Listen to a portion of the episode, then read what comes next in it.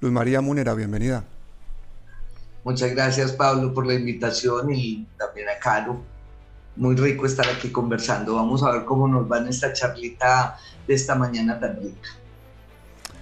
Luz María fue activista estudiantil, feminista, administradora pública, una de las concejales de Medellín más reconocida por los movimientos sociales, gracias especialmente a su tenacidad y a la brillantez de sus debates. Luz Marina defendió, entre muchas otras cosas, el papel y los derechos de las mujeres en contra de toda una maquinaria patriarcal y corrupta. Pasó años luchando, sacando a la luz, por ejemplo, pues toda la corrupción de EPM en el megadesastre ecológico y humano que ha sido Hidroituango, o los abusos económicos y sociales del alcalde Federico Gutiérrez, su mal gasto del presupuesto de la ciudad. Nadie mejor que ella, que ha vivido todo eso desde dentro para hablarnos de esos temas. Y para desentrevistar a Luz María está mi amiga la doctora Carolina Corcho, que ya es parte de esta familia de palabras mayores, imprescindible. Pero para quienes son nuevos en el canal, debo decirles que Carolina es médica psiquiatra, que fue una dirigente estudiantil muy destacada en Colombia y que actualmente es vicepresidenta de la Federación Médica Colombiana. Pero más aún, es la presidenta de la importantísima cooperación Corporación Latinoamericana Sur. Desde esas posiciones, Carolina se ha convertido en un referente obligado para el análisis político y social de, Colombia. Así que bienvenida, Carolina. Muchísimas gracias Pablo por estar en este espacio que ya es prácticamente nuestra casa y a Luz María, una mujer que admiro, una mujer paisana porque ambos somos de Medellín, ambas somos antioqueñas y he conocido y he seguido mucho su trabajo en el Consejo de Medellín y el trabajo que realiza en esta ciudad. Me alegra mucho estar aquí contigo, Luz María. Gracias, Carlos. Aquí estoy viendo una foto que te voy a mostrar. Ahí la tienes, pero aquí te, voy a mostrar esta foto. Ahí la tienes en tu celular. Esta es la foto de lo que se denomina la coalición de la experiencia, pero que algunos han denominado de la apariencia. Y yo quisiera eh, que nos contaras, ¿a ti qué te dice esa foto? Ay, Caro. Bueno, lo primero es, que esa foto, claro, yo estoy de acuerdo con el título de la foto. No lo voy a discutir un minuto. Es la foto de la coalición de la experiencia de 200 años de hambre, miseria, falta de democracia, violación de derechos humanos, masacres, hambre. Esa es la foto de la experiencia. Esa es la experiencia que ellos tienen. Toda la experiencia del mundo la experiencia en neoliberalismo la experiencia en el saqueo de recursos públicos, en acabar las empresas públicas y los bienes públicos, en negar los derechos de los colombianos y colombianas. Pero bueno, Pablo. Esa es la foto. O sea, a mí me dicen, ¿esa es la foto de la experiencia? Sí, señor. es la foto de la guerra, además. De, la de los amigos de la guerra. Pues, Claro que tienen experiencia, no lo discuto un segundo. La foto de la experiencia de los últimos 200 años de la República Colombiana en todo el desastre que ha sido eso. Estamos de acuerdo. Además, pero, pero estos personajes se están presentando como una renovación, como una renovación, porque ellos lo que están planteando es que ellos son unos gobernadores, alcaldes, pues muy exitosos, que les fue muy bien en sus ciudades y que van a implementar eso en el país. Eh, eso es un poco, por eso les han dicho que son la apariencia. La apariencia, porque pues finalmente aquí hay un, un uribismo enclosetado, acá hay un uribismo enclosetado, pero además aquí hay gente que tiene responsabilidades en decisiones que empobrecieron a millones de colombianos, en expropiación de empresas públicas de los colombianos, desde el ministerios que tuvieron en este país, pero aparte de eso, aquí estoy viendo el señor eh, que tiene enredada Bogotá con un negociado, el súper negociado de los buses de Transmilenio y del metro elevado, que es uno de los problemas más grandes que tiene Bogotá, y estoy viendo también eh, a una colega que, así, que pertenece a uno de los clanes más importantes del Valle del Cauca, que ha tenido vínculos con el narcotráfico y mafias del Valle del Cauca. Entonces nosotros estamos viendo aquí el acumulado de la experiencia de todo lo que no ha funcionado en Colombia. No, es que no es que no haya funcionado. También con eso tenemos que tener cuidado. Ha funcionado. Claro, perfecto. Ha funcionado perfecto. ¿Para quiénes? ¿Para quiénes ha funcionado? Para un puñado de colombianos, ¿cierto? Un puñado de, de, ciudadanos de bien que llevan 200 años robando de este país. Ha sido perfecto. claro que ha funcionado. Ah, no nos ha funcionado el resto de los colombianos, que no hemos tenido democracia, que nos matan en todas partes, que nos amenazan, que nos quitan la tierra, que todos los días el salario aguanta para más poquito, ¿cierto? Que, que no hemos querido aceptar que la salud sea un, un negocio. Claro, aquí tenemos la experiencia del negociado con lo público. Eso es esa foto, el negocio de lo público, el negocio socio. ¿Cómo diferenciamos esta foto de la foto que se configuró ayer, que es la foto de la coalición Centro Esperanza, que es la otra foto que surgió?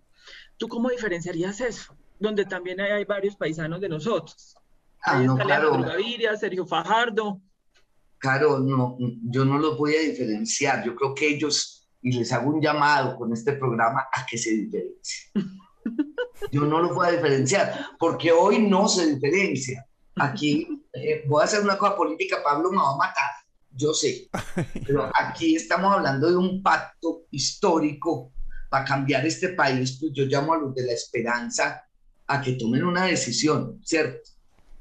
Eh, eh, se quedan en la experiencia del robo, el saqueo, el hambre y la miseria y la falta de democracia, o vienen a cumplir un papel histórico en el cambio que necesita este país, que, que no quiere otra cosa distinta que la dignidad humana. Finalmente uno podría hablar de un montón de cosas y ponerle flor. No, este es un pacto que trabaja buscando la dignidad humana, punto. Yo no lo puedo diferenciar. O sea, tú lo que... Hago un llamado para que ellos se diferencien. Lo que entendemos es que la esperanza puede volverse la experiencia, porque hay gente también en la esperanza con bastante experiencia, o puede volverse la esperanza, dependiendo definitivamente lo que decidan. El cambio histórico, ¿cierto? Entonces yo les hago un llamado, aquí las puertas están abiertas, a ver si, nos, si, si, si deciden hacer parte del cambio histórico que necesita este país o se van a la experiencia. O continúan con la experiencia que hemos cultivado de décadas de gobiernos. Pero bueno, Pablo, ¿y cómo ves esa foto? ¿Cuál de las dos que has mencionado? Te voy a preguntar por la foto de la experiencia de lo que denominan también la apariencia. Bueno, pues yo pensé que eso era un montaje fotográfico. sí, yo, yo me di cuenta que era verdad y no podía creer el descaro. O sea, eso es la selección Colombia de la corrupción. El Dream Team, la forma perfecta para demoler lo que nos queda de país. Pensé que le había faltado poner a, Char y a Vargallera. Luego me enteré que, que Char sí que está en la coalición esa, ¿no? Bueno, esa coalición la verdad es que se debería llamar la, coalición del descaro, ¿no? Creo que la han llamado de la experiencia seguramente para refregarles en la cara a sus votantes que, que no han aprendido de la experiencia o que son unos ignorantes. Porque toda esa gente ha estado en el poder durante décadas y son en buena parte responsables de la situación del país.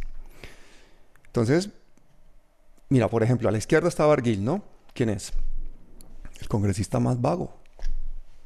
Estuvo casado además con la hija de César Gaviria, que eso es una buena carta de presentación pero mejor carta de presentación es saber que fue jefe de debate de la campaña presidencial de la impoluta Marta Lucia Ramírez. Luego estuvo implicado en un caso ahí, mm, recordemos que el exfiscal de antimafia, Camilo Bula, salpicó a Barguil en el tema del desfalco de la Dirección Nacional de Estupefacientes.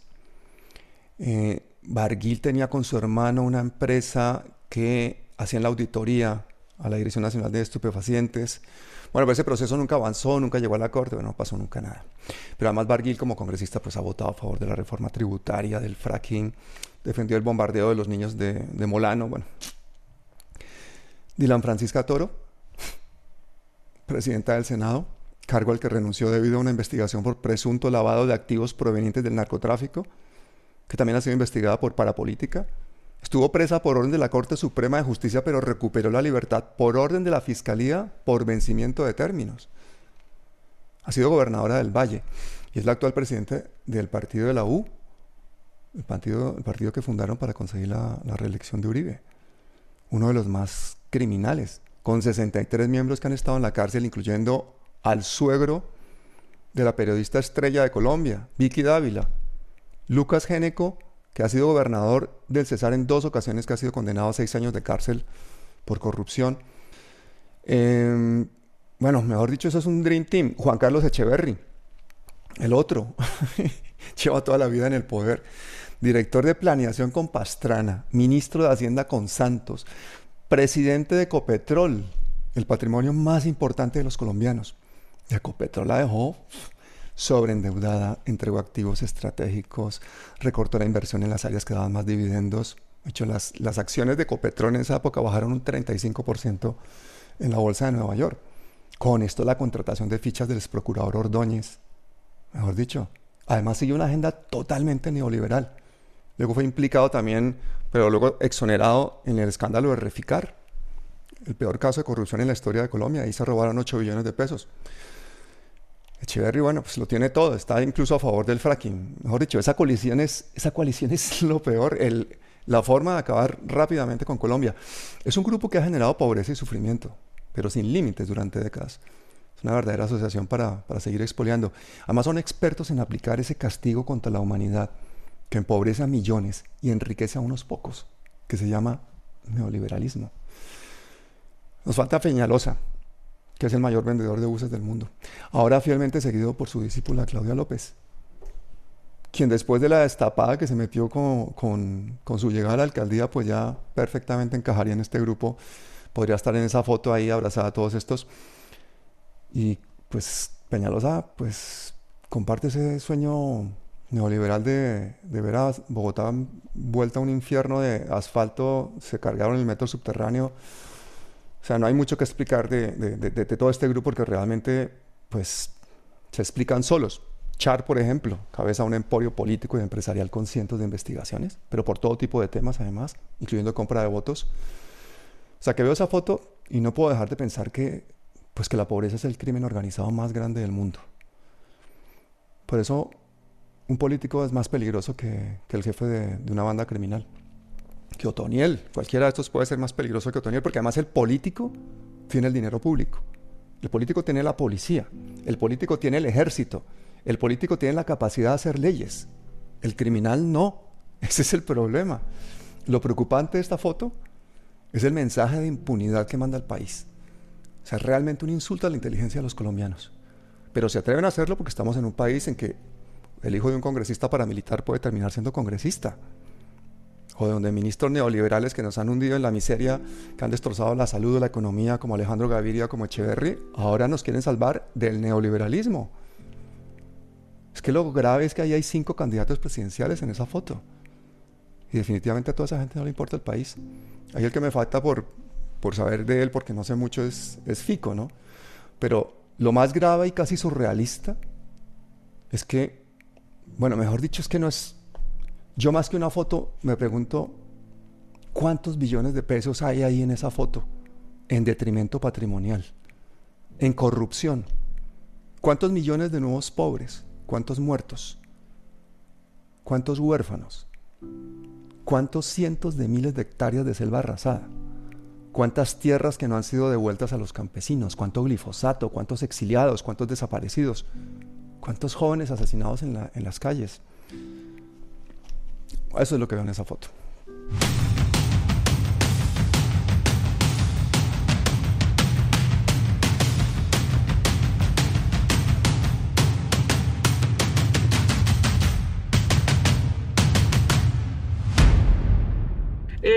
Que estemos aquí para hablar de nuestra tierra antioqueña, de nuestra tierra de Medellín, que está adquiriendo importancia, pues debido a que varios eh, personas que han hecho su vida política en la ciudad de Medellín y Antioquia están en este momento en la carrera a la presidencia de la República.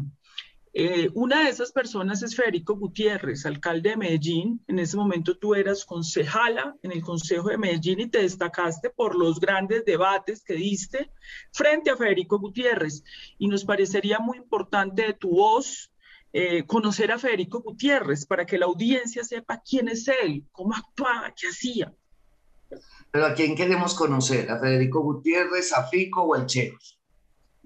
¿Y cuál es la diferencia entre los tres? Cuéntame quién es cada uno. Los tres jugaron un papel, ¿cierto? Federico, digamos que es un excelente actor. Eh, eh, manejó las redes y manejó la cosa de la imagen de una manera extraordinaria. Hay que hacer un reconocimiento de eso.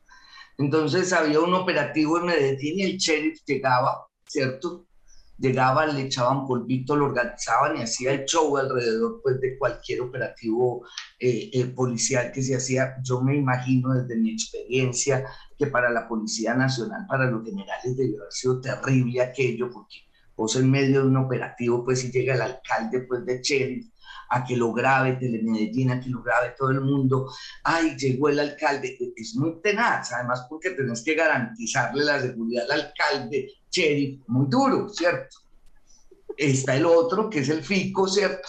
Eh, Hola, ¿cómo estás? Buenos días, ¿cómo estás? Muy saludable, muy en la calle, muy aparentemente con la, con la gente, pero todo el mundo, todo el tiempo, fue mi primer debate con el público. Portate bien. ¿Ustedes recuerdan el portate bien? Uy, a mí casi me da un infarto. Ay, claro, eso fue terrible.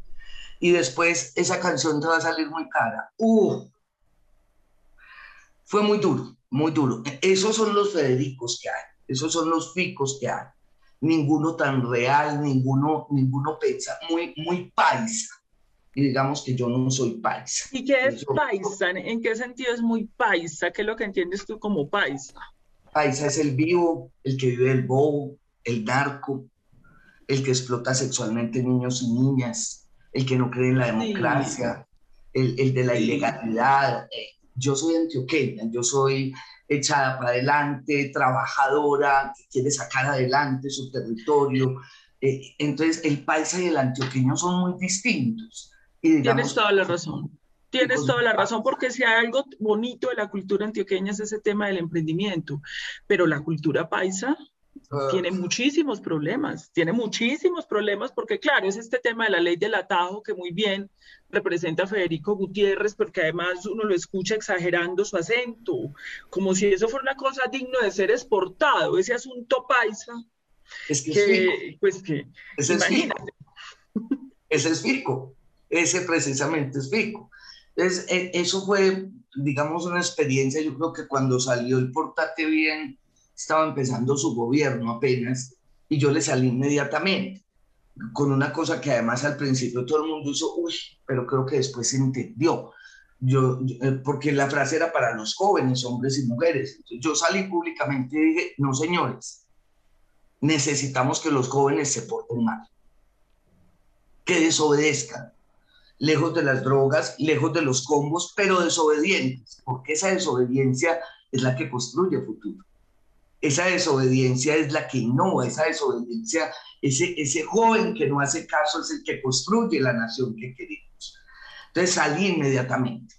Y portate bien es juicioso, obediente, sin creación, sin construcción, cara.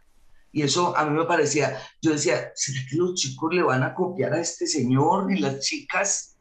Portate bien.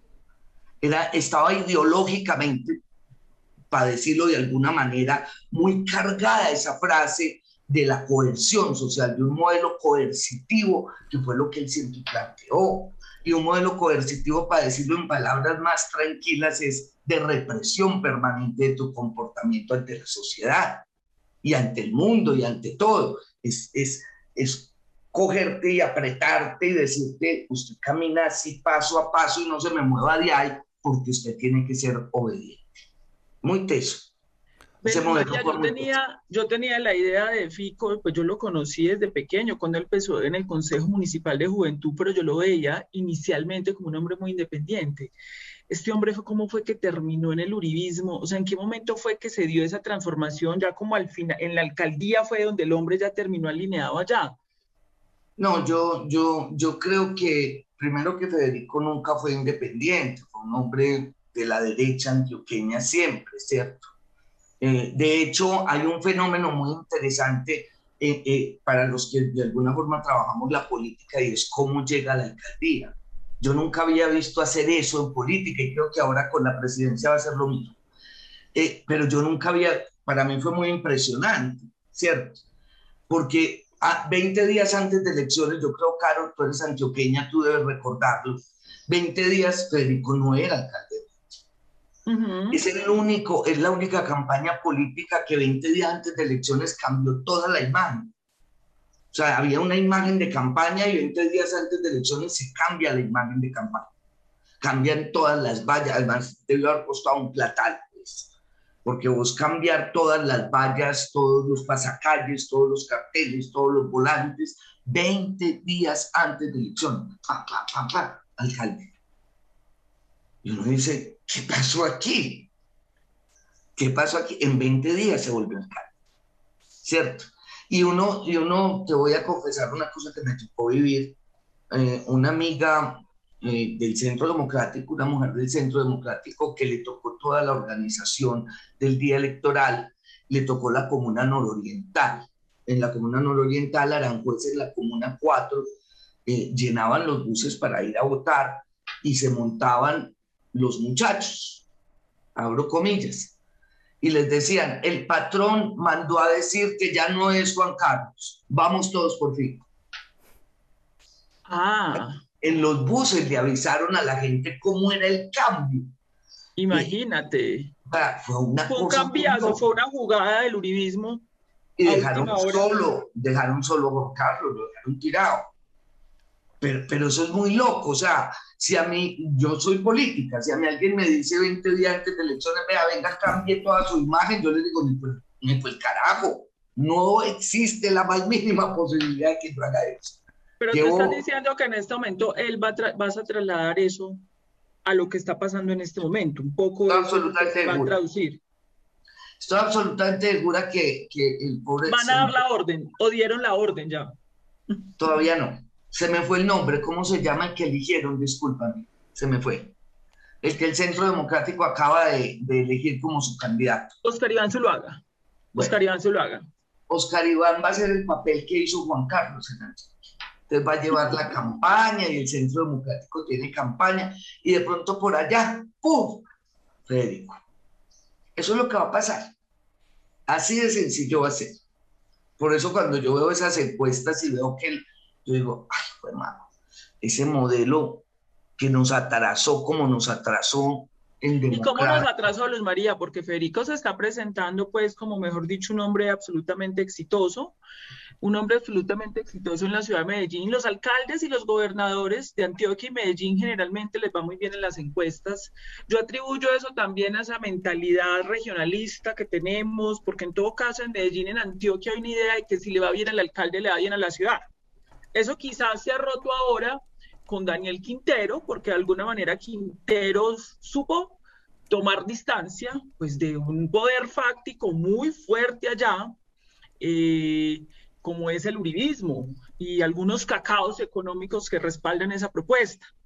Pero digamos que, como te digo, eh, Fico, pues está como en esa posición. Pero bueno, pasando a otros temas de mucha importancia para eso, ¿Cómo fue eso del secretario de gobierno de FICO? Y la eso fue, eso fue muy tenaz. Eh, yo tengo ahí una experiencia, tal vez de mis primeros golpes, bueno, bueno, tuve muchos, yo no sé ni cuál fue el primero. Eso fue una experiencia con momentos muy difíciles. Cuando detienen eh, al secretario, eh, hacen un llamado a una reunión en, en, la sala de gobierno. Yo estas cosas es la primera vez que las voy a contar públicamente, porque creo que hay que guardar algunos asuntos ahí en una cajita. Pero, pero también hay momentos en que hay que sacarlos, claro. Eh, citan a los concejales a una reunión, pues porque teníamos una crisis institucional, obviamente, ¿cierto? Con un, con un evento como este. Yo discuto con mi equipo, voy, no voy, y finalmente les digo, hombre, yo soy concejal de Medellín y si van a hablar de la crisis institucional, pues a mí no me interesa que mi ciudad se vaya al hueco. Hay que hablar de la crisis institucional y voy a la reunión. Me siento en el salón de gobierno y todos empezaron a intervenir. Era un mar de llanto, te lo digo con toda honestidad. Contémosle a la gente por qué era la crisis institucional, qué fue lo que pasó con el secretario de gobierno. Al secretario de gobierno lo detienen acusado eh, de relaciones con la oficina de Eh, eh, él tiene una empresa o su familia tiene una empresa y, alguna vez le robaron un carro en una comuna y él hizo una llamada, esa llamada como que fue intervenida en que paró todo el asunto del robo de su carro. El caso es que todo el caso se monta alrededor de relaciones del secretario Eh, él venía de asuntos de paz también, hay que decirlo, en la época de, las, de, de, la paz con los combos en Medellín, él fue muy protagonista ahí. Entonces lo detienen y obviamente era una de las manos derechas de Federico, ¿cierto? Entonces eso se pone en un momento pues muy duro, ¿cierto? Pero mira, yo llegué a esa reunión y los ojos se me fueron abriendo, porque Federico estaba llorando a su secretario, literal. Eso era como si le hubieran matado a la mamá, pues una cosa así dolorosísima para él. Yo lo miraba con los ojos abiertos como una vaca. Cada concejal empezó a hablar y todos estaban con el dolor más profundo, una cosa, y yo, yo pensaba, yo, pero yo no vine aquí a hablar de la ciudad, de, que, de, de, de la crisis, cuando todos terminaron de llorar, llegan donde mí, yo les digo, hombre, yo creo en el debido proceso. El secretario estará ya en su debido proceso y será la norma, la ley la que defina eh, su participación o no en estas cosas. Yo vine aquí hoy porque creo que es importante mirar qué crisis le creó esto a Medellín y cómo resolverla pensando en Medellín. Pues yo no vine a llorar al secretario. Yo lo siento mucho, les agradezco mucho, alcalde, que esté muy bien, me parece Pues. Increíble. O sea, no estaban, o sea, estaban llorando que un secretario de gobierno encargado de la, la, seguridad, la gobernabilidad de Medellín, etcétera, tenga vínculos con una de las bandas del narcotráfico más importantes de la región. No, ni si, si lloraran eso, bacano, bacano, si lloran eso, bacano. Yo también hubiera llorado eso, no, lloraban el amigo, del alma que no está, que se lo llevaron, que lo detuvieron. Si lloran eso que tú dices, bacán, yo entiendo. Por eso, por eso te digo. Pero sí, eso fue un episodio. ¿Y en qué terminó eso, Luz María? Es decir, finalmente, salió, ¿este eh, qué? Él salió después. Él salió, después. Sí, sí. Sí, él salió después, muy bajo perfil, ha estado muy callado. Eh, yo me lo encontré en alguna ocasión, pues, y, eh, hablamos un poco del problema de la paz. Me lo encontré inclusive ahí en la Alpujarra, pues estaba afuera, yo soy fumadora, entonces estaba fumando un cigarrillo ahí afuera del consejo. Y ahí se encontraron todos los fumadores. Ahí nos encontrábamos todos los fumadores. Pero, pero lo peor no fue eso, lo peor es que Fico decide ser él el secretario de, de, seguridad. Porque monta un chico, un muchacho, Tobón, que no sabe dónde está parado. Entonces uno dice, venga, ¿quién está definiendo allá? Además, visceral, uno le hacía alguna crítica, entonces el tipo se paraba. Una vez hicimos una, un debate de seguimiento al proceso de paz, estuvo Naciones Unidas. No, perdón, de violación de derechos humanos. estaban Naciones Unidas y el secretario empezó a hablar y yo decía, sí, yo decía, yo tenía una pena ajena yo decía, ¿qué? No tenía ni idea. No, no, no, no, no. Yo empecé mi intervención diciéndole a los señores de, de Naciones Unidas, hombre, yo en nombre de la ciudad me disculpo con ustedes por el desconocimiento absoluto del tema de derechos humanos que tiene este señor. No, estaba hablando era de otra ciudad. Está hablando de otra ciudad. No, no, no, de derechos humanos. El tipo se paró y gritaba con un de argúmeno, insultándome, porque yo había dicho que él no sabía dónde estaba parado. Eso era un sí. Además, a, Fico le gustaba el sí. Sí, pero hay otra cosa, Luz María, en este momento pues el país está un poco confundido por este tema de Hidroituango. Sí. Y obviamente eh, Fico tuvo una responsabilidad ahí. Cuéntanos cómo fue esa relación de Fico con Hidroituango y él qué, qué tiene que ver ahí. Eh, mira, eh, el segundo debate que yo le hice a EPM decidí titularlo El debate del amor y tengo debate del amor 1 y debate del amor 2. Porque Fico salió a decir, no me mencionaba, pero salió a decir que quienes le hacíamos debate a EPM y el Tuango eh, no amábamos a EPM.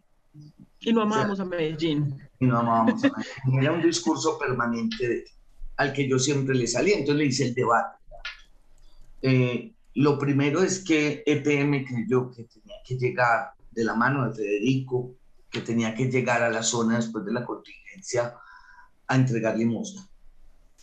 y me vas a disculpar, Caro, la palabrota y Pablo que me está mirando y me da pena con él, pero la madre, la madre, descarados, eso fue un descaro. O sea, tú no puedes tirarte en una zona entera económicamente, socialmente, tenerlos al borde de la posibilidad de morir y salir a dar limosna. No jodas, no pues no, usted tiene una responsabilidad, ya asúmala, asuma la responsabilidad, ¿cierto?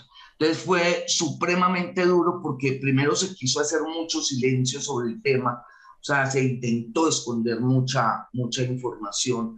Eh, eh, llegó un momento en que había tanta presión que a los empleados se les prohibía hablar con Luz María Múnera y se les prohibía hablar con el gobernador de Antioquia, que en ese momento era Luis Pérez. Yo terminé de mandar. Ve, ellos fueron muy torpes, yo me acuerdo de su cada risa, porque pues finalmente yo soy en ese momento una concejal de una ciudad que, no es la, que no es la capital, digamos así. Eh, y de pronto, pan, salen las noticias, eh, eh, Empresas Públicas de Medellín acaba de demandar a Luis Pérez y a Luz María Múnera. Yo miraba la noticia, yo soy cuasi comunicadora, estudié comunicación en la universidad, entonces algo entiendo de esa vaina. Y, y yo decía, me dieron estatus de gobernadora no, un personaje nacional, Yo no lo podía creer. E, e, el gobernador me llama cuando sale la noticia y me dice, concejal, ¿usted qué opina? Yo solté la carcajada y le dije, gobernador, no, no, no opino. Me preocupa que yo no tengo un abogado que pagar ni plata con que pagarlo. Esto está muy duro. Porque me dieron estatus, entonces yo salí en los noticieros nacionales, en la prensa nacional, y yo ya me volvió. ¿Cómo sería que después supe por un chismecito por ahí que uno tiene que le informe mm, que, que eh, eh, salen eh, el poder de Medellín furioso? ¿Ustedes cómo demandan a esa mujer? Le dieron vida. Claro, me volvieron pero nacional. Y yo, bueno, me demandaron. Y me demandaron porque ellos le prohibieron a la gente hablar con algunos personajes. Y entre esos personajes estaba Luz María Múnera eh, y, bueno, yo tengo una ligación con EPM de toda mi vida. Mi mamá es jubilada en las de Medellín. Eh, eh, viví 20 años, mi compañero era un trabajador de empresas públicas de Medellín, telecomunicaciones. he sido defensora del patrimonio público, entonces digamos que yo tengo un corazón muy grande allá metido, ¿cierto? Entonces también tengo muchas amistades, muchos amigos. Bueno, cuando me llaman y me dicen, eh, Luz María, eh, esto está en un revuelo impresionante, porque no puede, eh, los poderes salieron y dijeron no la podían, ¿cierto? Y yo aparecen las informaciones, los estaban llevando por toda la información que yo saqué en mis debates a ponerles, ay, ayúdenme esa cosa para que uno diga la verdad. Eso lo hizo Federico. Federico detector, detector de mentiras. O sea, contrataron una empresa en el poblado y a, y a, los empleados altos de la empresa los llevaron y les pusieron un detector de mentiras y una de las preguntas era, ¿usted habla con Luis María Múnera? Pero es una cosa autoritaria, coercitiva, es un nivel de autoridad. Portate bien. Casi que portate bien que y seguimiento de la oposición. claro, portate bien que esa canción te va a salir muy cara. Es eso.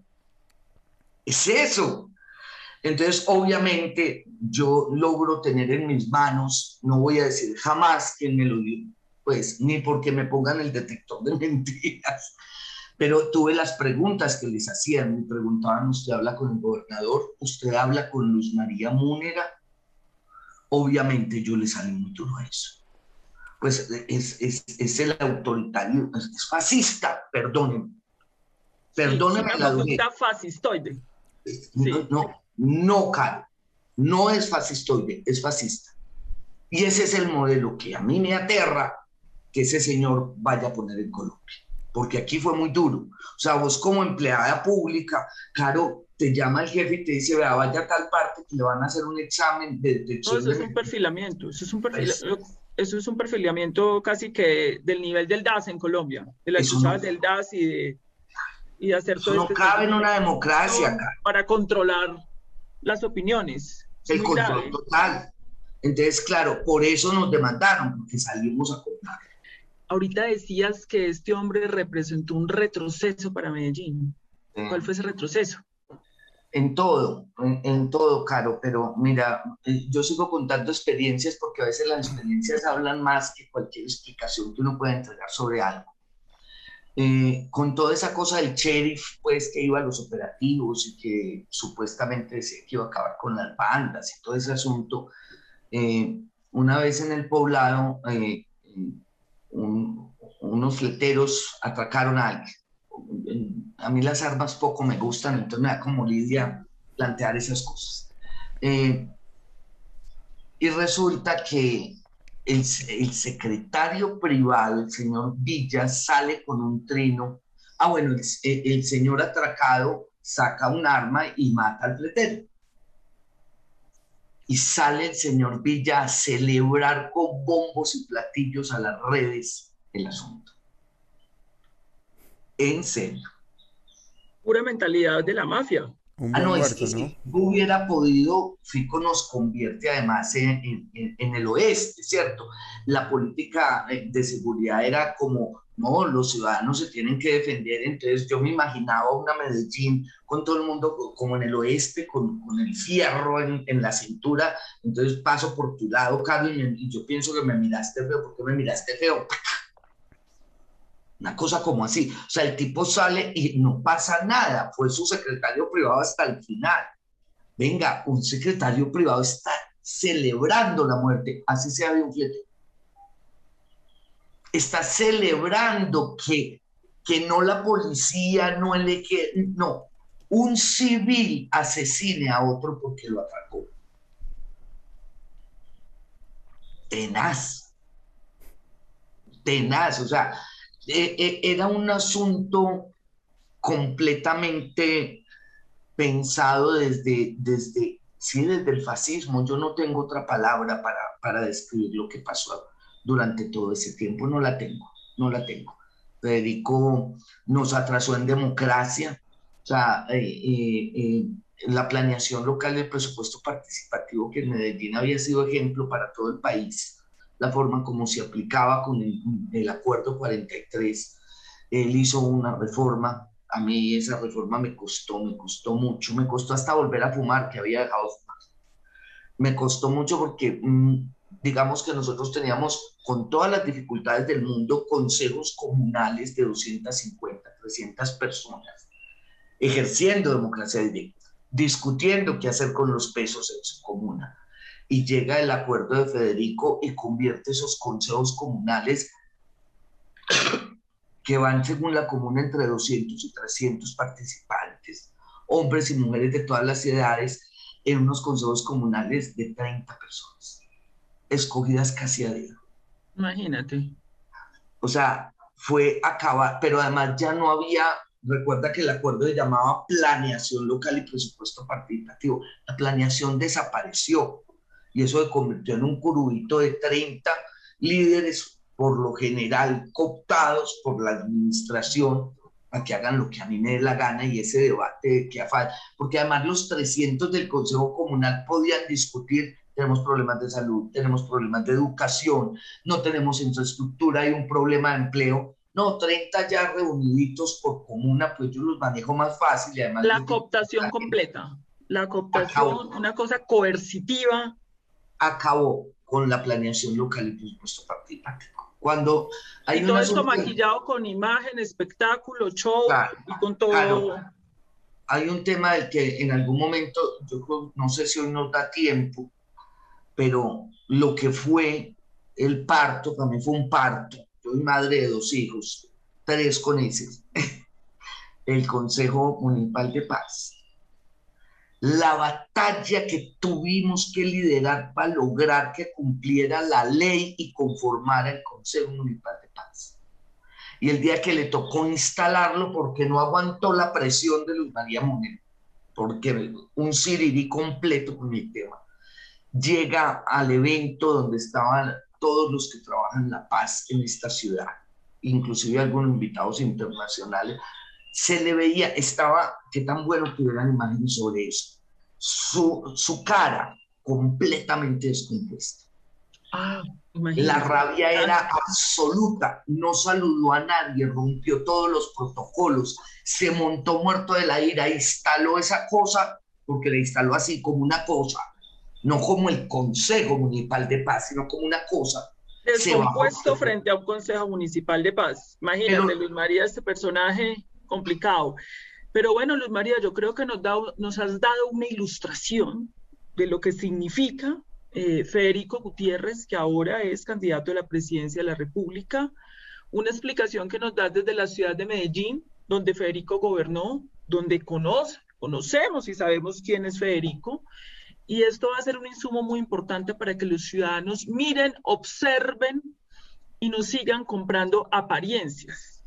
Claro, pilas con el manejo de la imagen. Es excelente, es el mejor es el mejor que yo haya visto. Entonces va a mostrar siempre otra cosa. Siempre en lo público va a ser Fico, el amigo Fico.